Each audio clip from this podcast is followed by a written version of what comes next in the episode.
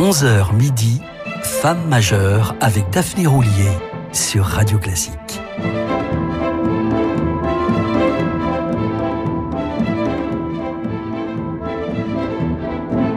Amis auditeurs, bonjour. Vous écoutez Radio Classique, il est 11h, l'heure de retrouver une femme majeure et vaccinée, Lisa Batiashvili. Comme je vous le disais hier, cette jeune quadragénaire allemande d'origine géorgienne fait partie de la fine fleur des violonistes à renommée mondiale. Très engagée, elle soutient activement les jeunes musiciens géorgiens et ukrainiens à travers sa fondation. Elle promeut aussi la musique de son temps en créant et même en commandant des œuvres à divers compositeurs. Et pour ne pas être en reste, en bonne staccanoviste, elle est aussi la directrice artistique du festival d'été Audi d'Ingolstadt. Dans le livret de Lettres d'amour secrètes, l'un de ses derniers disques, elle confie Lorsque j'étais enfant, je ne confiais mes secrets qu'à mon violon. Je le traitais comme une poupée ou une sœur, partageant avec lui mes plus intimes pensées.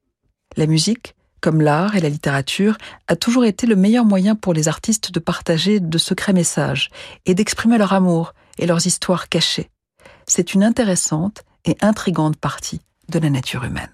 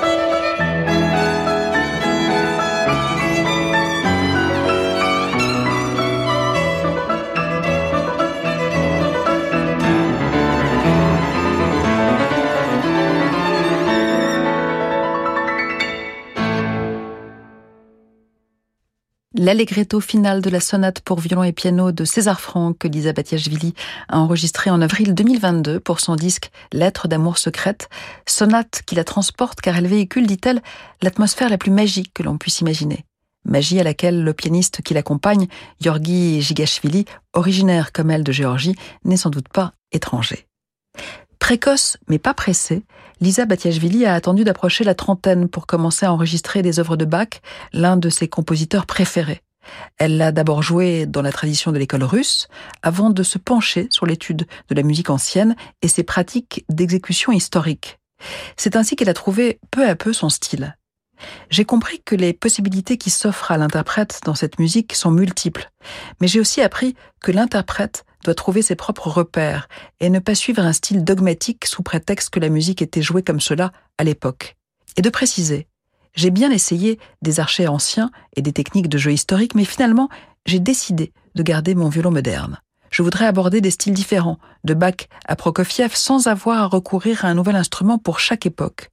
J'adapte chaque fois l'articulation en fonction du répertoire, ainsi que la sonorité qui est bien sûr totalement différente pour Bach et pour Prokofiev.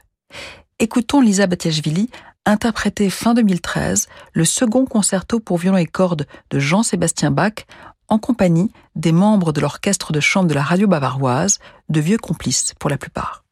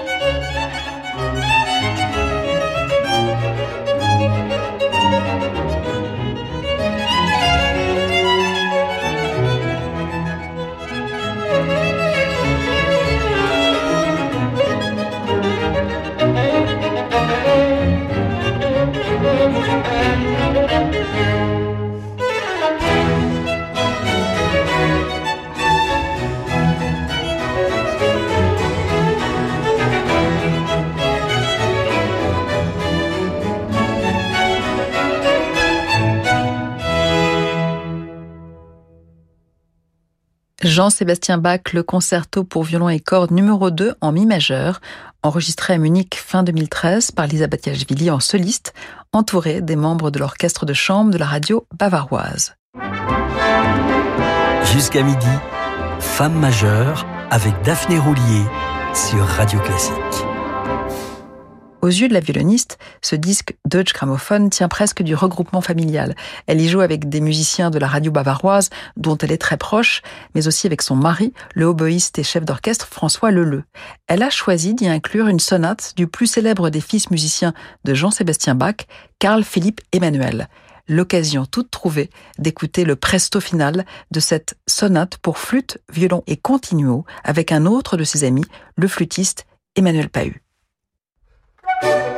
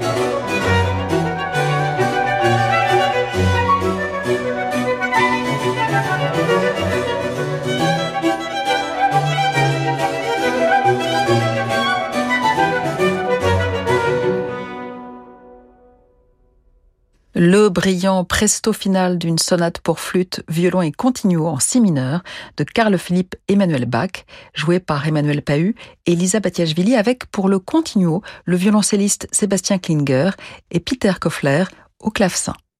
L'autre grande amie de Lisa Batiashvili n'est autre que la pianiste Hélène Grimaud, dont nous vous parlions récemment. Juste après la pause, nous les retrouverons ensemble interpréter un arrangement de la vocalise de Rachmaninoff. Mardi, Radio Classique met en lumière le Festival de Pâques d'Aix-en-Provence, un rendez-vous incontournable de la scène musicale internationale. Au programme de cette onzième édition qui se tiendra du 22 mars au 7 avril, Renaud Capuçon, Jérémy Rorer, Insula Orchestra, Elisabeth Leonskaya, Alexandre Kantorov, mais aussi des jeunes talents et de grands orchestres francophones. La grande journée Festival de Pâques d'Aix-en-Provence, c'est mardi sur Radio Classique avec le CIC, partenaire fondateur. Tout savoir sur les antibiotiques avec Santé publique France. Sophie Fégueux, bonjour. Bonjour. Vous êtes infectiologue à Santé publique France. Alors, les antibiotiques sont des médicaments qui permettent de traiter des maladies dues à des bactéries et qui ne fonctionnent pas contre les virus. Et est-ce qu'ils peuvent avoir des effets secondaires? Euh, Oui, bien sûr. Comme tous les médicaments, euh, leur prise peut entraîner des effets secondaires. Mhm. Le plus souvent, ça n'est pas grave. C'est des, par exemple des nausées, des diarrhées, des mycoses. Ouais. Et la plupart du temps, les effets vont disparaître dès la fin du traitement. Est-ce qu'il faut euh, arrêter son traitement si on a des effets secondaires? Alors, s'ils ne sont pas très gênants, il faut continuer le traitement jusqu'au bout. C'est ce qui va permettre de guérir. Et si les effets secondaires, par contre, sont très gênants, qu'est-ce qu'on fait? Euh, Dans ces cas-là, il faut consulter son médecin ou son pharmacien qui décideront avec vous s'il faut arrêter ou pas le traitement. Eh bien, merci pour ces conseils, Sophie Fégueux. Et si on veut en savoir plus euh, sur le bon usage des antibiotiques? Vous pouvez aller sur le site antibiomalin.fr. Merci beaucoup. Pour tous ceux qui, avec l'âge, n'arrivent plus très bien à marcher, nous nous tiendrons toujours debout contre l'isolement. Avec WeHelp, vos auxiliaires de vie seront toujours là pour aider vos aînés à leur domicile. Pour être contacté et échanger avec un conseiller près de chez vous, rendez-vous sur wehelp.fr, o u e oui au droit de bien vieillir chez soi. La petite. Mes condoléances pour votre fils. La mère porteuse n'était pas dans l'avion. Il va quand même pas abandonner ce bébé. Fabrice Lucchini, dans un de ses rôles les plus touchants. Bonsoir, je suis le père d'Emmanuel. Barrez-vous de chez moi. Je remplace mon fils, quoi. Il était moins relou que vous. La petite. C'est ma petite fille. Je ne lâcherai pas. Déjà en VOD, à l'achat et en location sur la TV d'Orange. Tarifs et conditions sur orange.fr. Avec Radio Classique. Myriam a 60 ans, elle est chef d'entreprise. Déjà propriétaire à Paris, elle rêvait d'un chalet dans les Alpes. Alors, pour dégager de la trésorerie, Myriam a souscrit un prêt hypothécaire in fine auprès du cabinet Bougardier. Elle ne paye que les intérêts pendant 7 ans maximum avant de rembourser le capital. Ça tombe bien, elle comptait justement vendre sa société dans 7 ans. Comme pour Myriam au cabinet Bougardier, nous aimons trouver la solution de financement à laquelle on ne pense pas toujours. Cabinet Bougardier, avenue de l'Opéra à Paris et sur bougardier.fr. En France, 3 millions de personnes sont atteintes d'une maladie génétique. En faisant un leg à l'Institut Imagine, vous pouvez les aider, comme en témoigne la maman de Maya? Maya souffre d'une maladie génétique pour laquelle il n'y a pas de traitement. En faisant un leg, vous apportez votre soutien aux familles. C'est nous donner l'espoir de comprendre, de traiter et d'un jour guérir nos enfants. C'est un geste d'amour. Transmettez l'espoir, transmettez la vie. Faites un leg à l'Institut des maladies génétiques sur institutimagine.org. Restez branchés, on se retrouve dans quelques instants pour la suite de Femmes majeures. C'est une maison qui a toujours existé. Avec son odeur et sa décoration hors du temps, elle déborde de souvenirs d'enfance. Vous y venez toujours avec un mélange de plaisir et de nostalgie. Cette maison, c'est celle de vos parents. Et vous comprenez très bien pourquoi ils tiennent à y rester. Petit-fils aide les grands-parents à rester chez eux partout en France. Petit-fils l'aide à domicile sur mesure pour les personnes âgées. Petit au pluriel, fils.com. Jusqu'à midi, Femme majeure avec Daphné Roulier sur Radio Classique.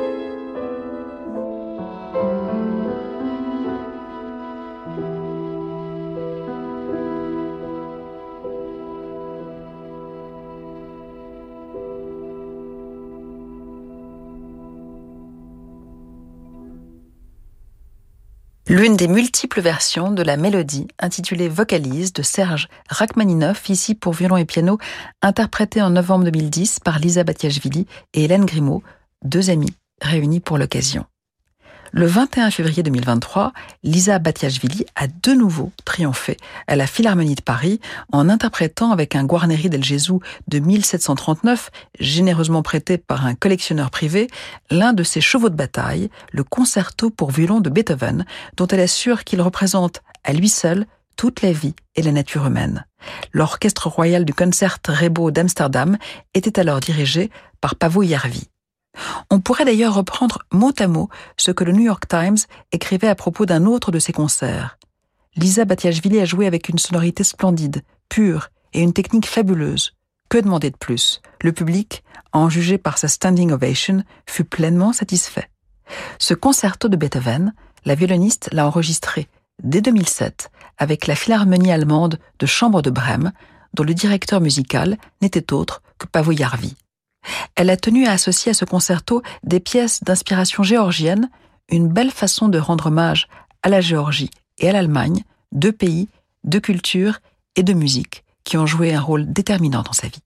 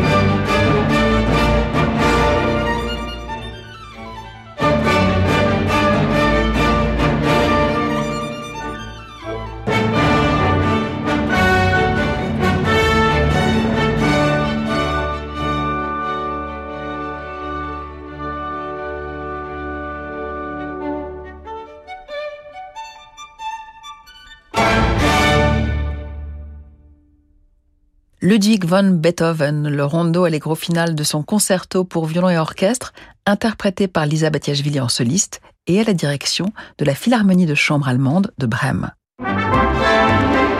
Jusqu'à midi, Femme majeure avec Daphné Roulier sur Radio Classique. Jamais à court d'idées et d'audace, Lisa Batiashvili et le compositeur et chef d'orchestre géorgien Nicolas Ragveli ont cherché comment jouer la musique d'Ennio Morricone et de Charlie Chaplin, deux compositeurs géniaux, mais hors du cadre classique stricto sensu. Chaplin a d'ailleurs inventé la plupart des mélodies de ses films sans jamais connaître le solfège. En partant des lumières de la ville, l'un de ses chefs-d'œuvre, ils ont réalisé un tour du monde des capitales, en les illustrant à chaque fois par un thème spécifique, classique ou non. Rome est représenté par un thème de Morricone pour Cinéma Paradiso. Paris par un thème de Michel Legrand ou Buenos Aires par du Piazzolla. Pour New York, c'est son père, Tamas Batiashvili, qui a lui-même arrangé le bouleversant Largo de la Symphonie du Nouveau Monde de Dvorak. Tout de suite, retrouvons quelques thèmes de Chaplin.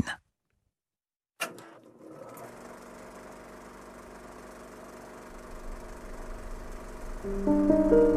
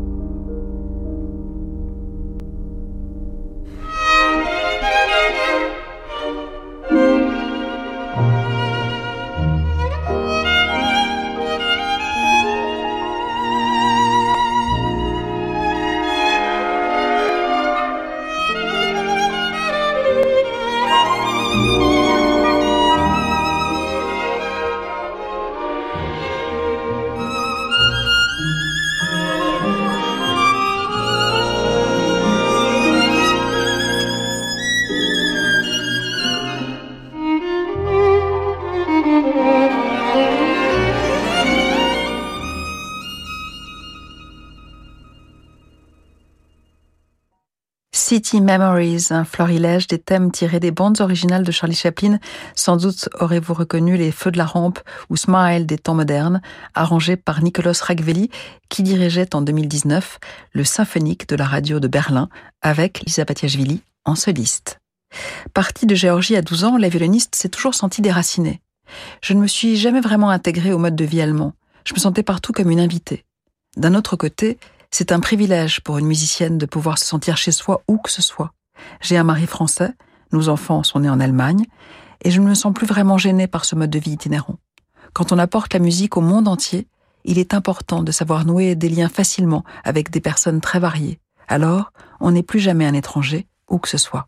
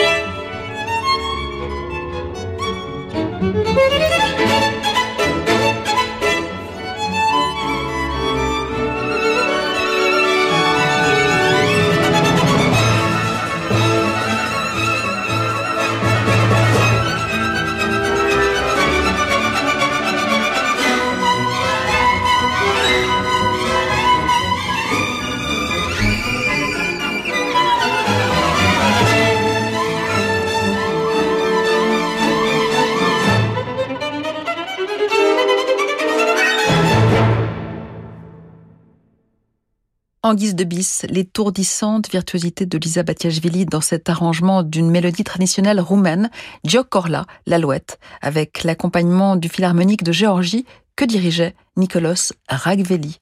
Voilà, on se quitte sur ces notes pour mieux se retrouver la semaine prochaine. Mais dans l'immédiat, vous avez rendez-vous avec Francis Drezel qui vous embarque vers de nouveaux horizons. Restez branchés.